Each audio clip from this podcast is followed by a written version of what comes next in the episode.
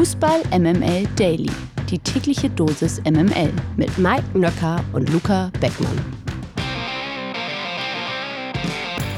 Einen wunderschönen äh, guten Morgen. Es ist Dienstag, der 22. August. Und was soll ich sagen? Am äh, gestrigen Abend war wieder so ein Moment, wo Mike Nöcker mir eine Sprachnachricht hätte schicken können mit den Worten, du Lena, manche Dinge, die kann man einfach nicht beeinflussen. Ähm, er war auf dem Sommerfest der Jungen Union. Das bedeutet, er war auf dem Sportbild Award, wo wir selbstverständlich beide eingeladen waren, aber nur er hingeht. Und das lasse ich jetzt einfach mal so stehen. Und von daher habe ich für Ersatz gesorgt. Und was soll ich euch sagen? Unser eigentlicher Chefredakteur, Nils Babbel, ist in seinem wohlverdienten Urlaub. Und dann haben wir natürlich den zweitbesten Chefredakteur heute hier sein Name ist Luca Beckmann. Ihr dürftet ihn eventuell schon kennen. Er war das ein oder andere Mal schon hier, hat sich von seiner besten Seite gezeigt und von daher hat er sich qualifiziert, heute mit mir diesen Podcast zu machen. Guten Morgen, Luca. Guten Morgen, Lena. Das ist ja eine wunderschöne Anmoderation. Also es geht ja runter wie Öl. Aber wenn äh, Mike sich abends austobt und morgens ein bisschen länger schläft, dann ähm, bin ich gerne da und dann ersetze ich ihn gerne. Aber morgen erwarte ich ihn dann auch wieder zurück in unserem Daily-Wohnzimmer. Ja, der soll jetzt mal seinen Rausch ausschlafen. Ne? Da wurden gestern sicherlich wieder viele Hände geschüttelt, viele Kaltgetränke zu sich genommen. Und von daher, wir haben ihn morgen wieder. Heute freue ich mich aber auf dich. Sehr schön. Dann lass uns doch einfach mal reinstarten und damit beginnen wir. MML International. Wir wollen den Dienstagmorgen einmal nutzen, um das zu besprechen, was am Wochenende in den internationalen Top-Ligen passiert ist. Wir konnten darüber gestern gar nicht sprechen, weil wir dieses pickepackevolle Bundesliga-Wochenende noch einmal besprechen wollten. Beginnen wir doch einmal mit dem Sorgenkind von der Insel. Der FC Chelsea hat seine neue Spielzeit ebenso schwach eröffnet, wie er die letzte beendet hat. Am Wochenende gab es eine 3 zu 1 Niederlage im London Derby gegen West Ham, obwohl die Blues die letzte halbe Stunde in Überzahl spielten. Schon am vergangenen Wochenende kam die von Cheftrainer Pochettino neu formierte Mannschaft nicht über ein Unentschieden gegen Klopp und Liverpool hinaus. Fast noch bitterer ist aber, das Nachwuchstalent und der einzige Chelsea-Torschütze vom Wochenende, Shuk Emeka, musste noch vor der Pause aufgrund einer Knieverletzung ausgewechselt werden.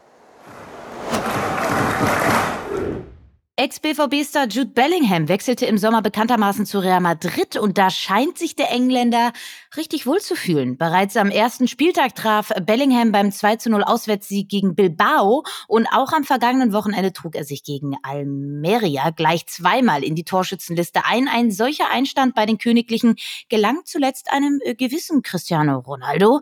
Das verleitete Bellingham im Interview mit Real Madrid TV zu der Aussage, Zitat, ich bin zehnmal besser als letzte Saison. Ein Spruch, den einige Medien als Nachtritt gegen seinen Ex-Club Borussia Dortmund auffassten.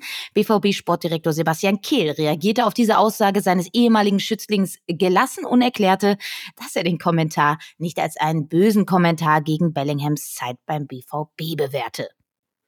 Der Expertenrat.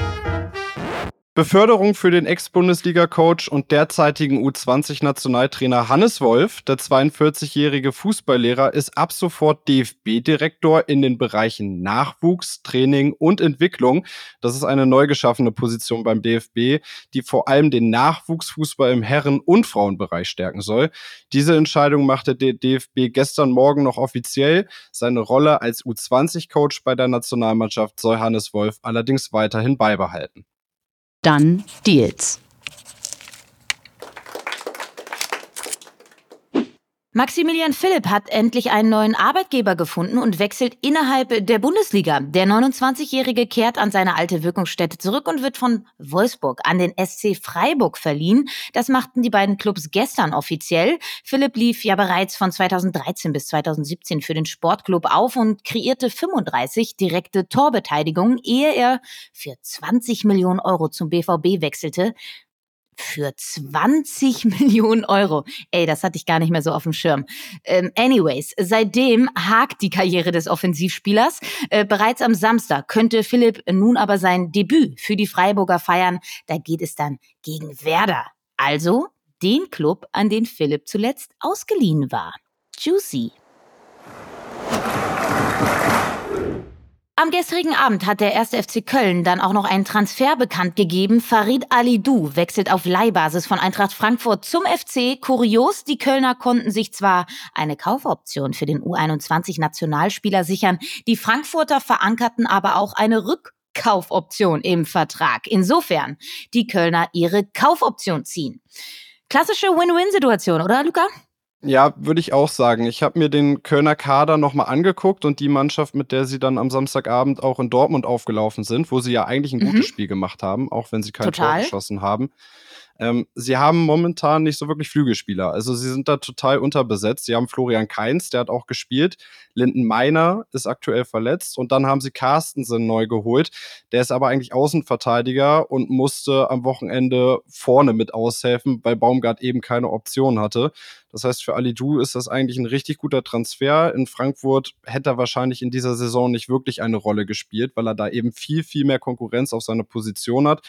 Und so ist es für Köln ein guter Deal, für Frankfurt ein guter Deal, weil sie Alidou eben nur verleihen und für Alidou selbst auch. Also Win-Win-Win-Situation, würde ich sogar sagen.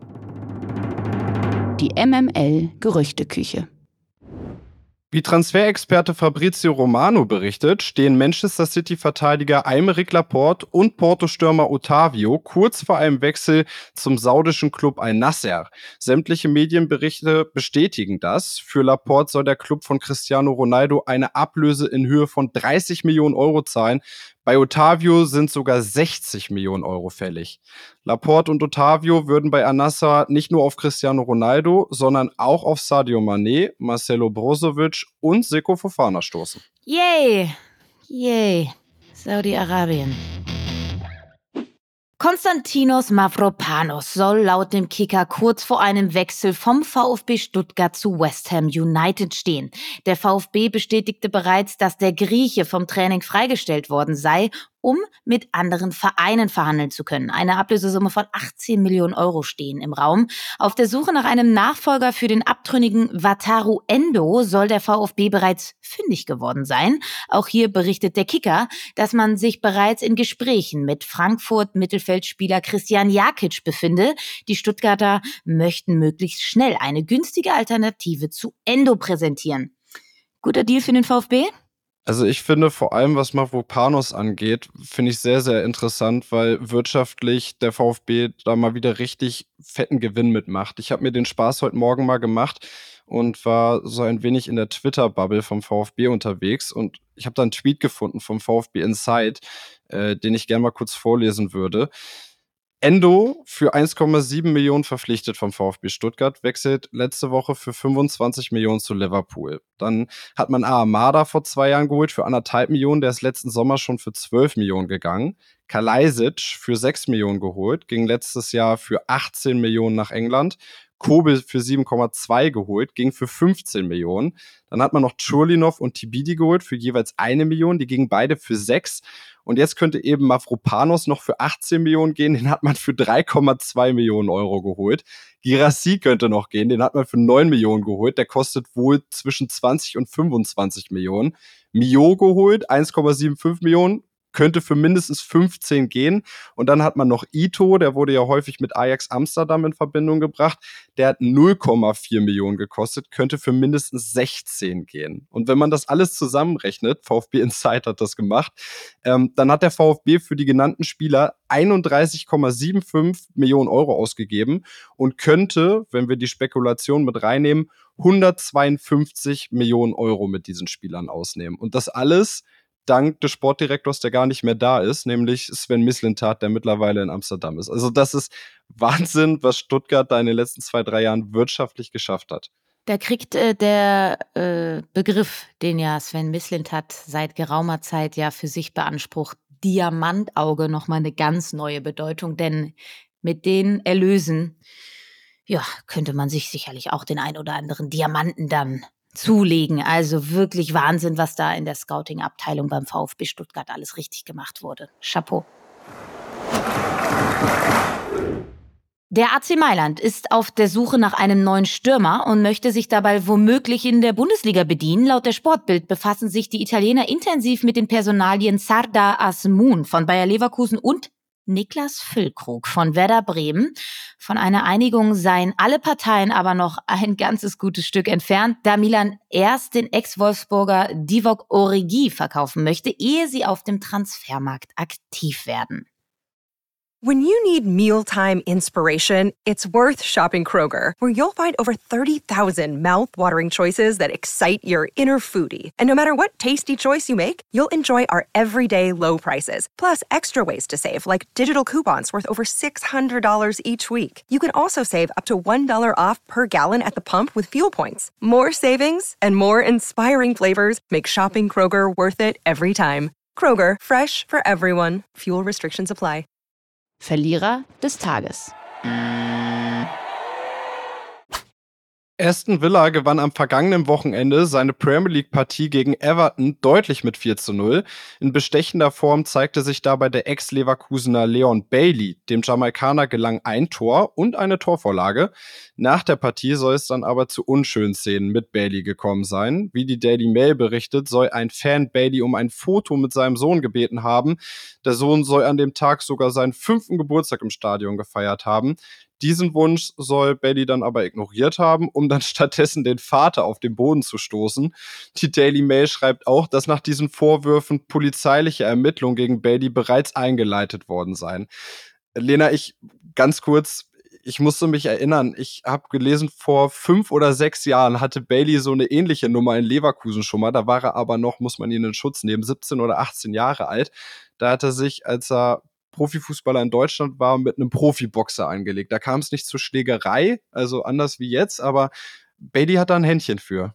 Ja, was, ja. Also ich äh, konnte mich auch daran erinnern, dass Leon Bailey jetzt nicht unbedingt der, ja, wie soll ich, wie, man tritt ja dann auch immer gerne in Fettnäpfchen, wenn man das jetzt bewertet, aber er ist jetzt nicht so der umgänglichste Typ. Ja, lassen wir das einfach mal so stehen. Also er ist jetzt nicht, also falls ihr Leon Bailey seht ihn trifft, überlegt nochmal, ob ihr nach einem Foto fragt. Das jetzt nur so als kleiner Tipp.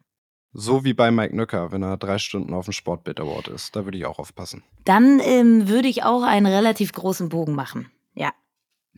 Die logische Konsequenz. Manchester United hat gestern Nachmittag offiziell bekannt gegeben, dass sie sich von Stürmer Mason Greenwood getrennt haben. Greenwood war im Januar 2022 aufgrund eines möglichen sexuellen Übergriffs verhaftet worden. Ihm wurden eine versuchte Vergewaltigung und Körperverletzung zur Last gelegt. Anfang diesen Jahres wurde er allerdings freigesprochen. Auch ein von Manchester United selbst einberufenes Verfahren befand den 21-Jährigen für unschuldig.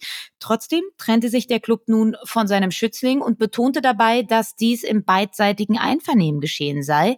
United hoffe somit darauf, mit Greenwood zusammen einen neuen Arbeitgeber für den jungen Stürmer zu finden. Das abseitige Thema. Als Fan des Wuppertaler SV braucht man starke Nerven. Seit Jahren sind die Wuppertaler ein Fahrstuhlclub und pendeln zwischen dritter und vierter Liga. Nun belohnen sie ihre Fans mit absurder Spannung auf eine positive Art und Weise, denn ihre vier Auftaktspiele in der Viertligasaison gewannen sie allesamt in den Schlussminuten. Am ersten Spieltag äh, lagen sie gegen Alemannia Aachen über 70 Minuten zurück, um das Spiel dann mit Treffern in der zweiten und der vierten Minute der Nachspielzeit für sich zu entscheiden. Eine Woche später gewannen sie dann durch Treffer in der 95. und 96. Minute gegen Borussia Mönchengladbach. Am dritten Spieltag lagen sie bis kurz vor Schluss gegen die Schalker U23 hinten, um dann in der 86. Minute auszugleichen und den Siegtreffer in der sechsten Minute der Nachspielzeit zu erzielen. Am äh, vergangenen Wochenende köpfte Ex Bundesliga-Stürmer Charlison Benchop die Wuppertaler in der 89. Minute zum 1 zu 0 Heimsieg gegen Rödinghausen. Wuppertal führt mit dem vierten Sieg im vierten Spiel aktuell die Tabelle in der Regionalliga West an. Und ich sag mal so, so einen langen Atem, ja, hat sonst nur Fußball MML. Oh, das ist eine super Überleitung. Sonst hätte ich jetzt gesagt, das sind Geschichten, die nur der Fußball schreibt, wie Lukas sagen würde. Aber das ist auch eine schöne Überleitung zu Fußball MML. Denn es ist ja eine neue Folge da, Lena. Tensing nur geil. Was stellst du dir darunter vor? Ey, ähm, ähm, ich weiß es nicht. Also es würde, also eventuell ist es wieder dem sehr, sehr kreativen Geist von Lukas Vogelsang entsprungen. Wie immer. Und ähm, so viel blühende Fantasie habe ich an diesem Morgen noch nicht. Aber äh, ich kann so viel sagen. in der internen WhatsApp-Chat-Gruppe wurde schon relativ begeisternd über diese neue Folge gesprochen. Und von daher bin ich auch sehr, sehr angefixt, sie mir gleich anzuhören. Und äh, ich würde das euch allen da draußen natürlich auch wärmstens ans Herz legen. Und angucken vor allem. Mike, Mickey, Lukas Ach, heute. man kann gucken oder was? Deshalb, deshalb hat sich Lukas, deshalb hat sich Lukas so angezogen. Lukas hatte ja so ein Retro-Fußballshirt an, wo ich schon dachte, schwierig, wenn man das einfach so im Alltag äh, trägt. Aber Nein, okay, das sah jetzt macht es Sinn. Das sah super Das sah aus. super sehr, aus. sehr körpernah, hauteng genäht. Äh, nur für die Kamera und die drei wurden gefilmt und dann wird die Folge nämlich die Tage auch auf YouTube erscheinen. Also diesmal könnt ihr die Folge nicht nur hören auf Spotify, dieser Apple oder wo ihr so hört, sondern auch auf YouTube gucken. Geil. Also, äh, besser geht's nicht. Besser können wir in diese Woche nicht starten. Und wir entlassen euch jetzt in einen hoffentlich wirklich äh, schönen Dienstag. Wir hören uns morgen wieder, dann eventuell mit Mike Nöcker. Ihr wisst ja, manchmal geht der mir ja verloren. Aber ich werde alle Augen und Ohren offen halten. Man kennt sich ja in der Branche. Ne? Dann gehe ich mal in mein äh, digitales Telefonbuch und rufe mal die ein oder andere Nummer an, falls er nicht mehr auftaucht. Vielleicht ist er, ja, was weiß ich, in der Suite von Pit Gottschalk. Irgendwo werde ich ihn finden. Ähm, und damit entlassen wir euch in einen tollen Tag und das waren für euch heute Lena Kassel und Luca Beckmann für Fußball MML. Tschüssi. Tschüssi. Dieser Podcast wird produziert von Podstars bei OMR.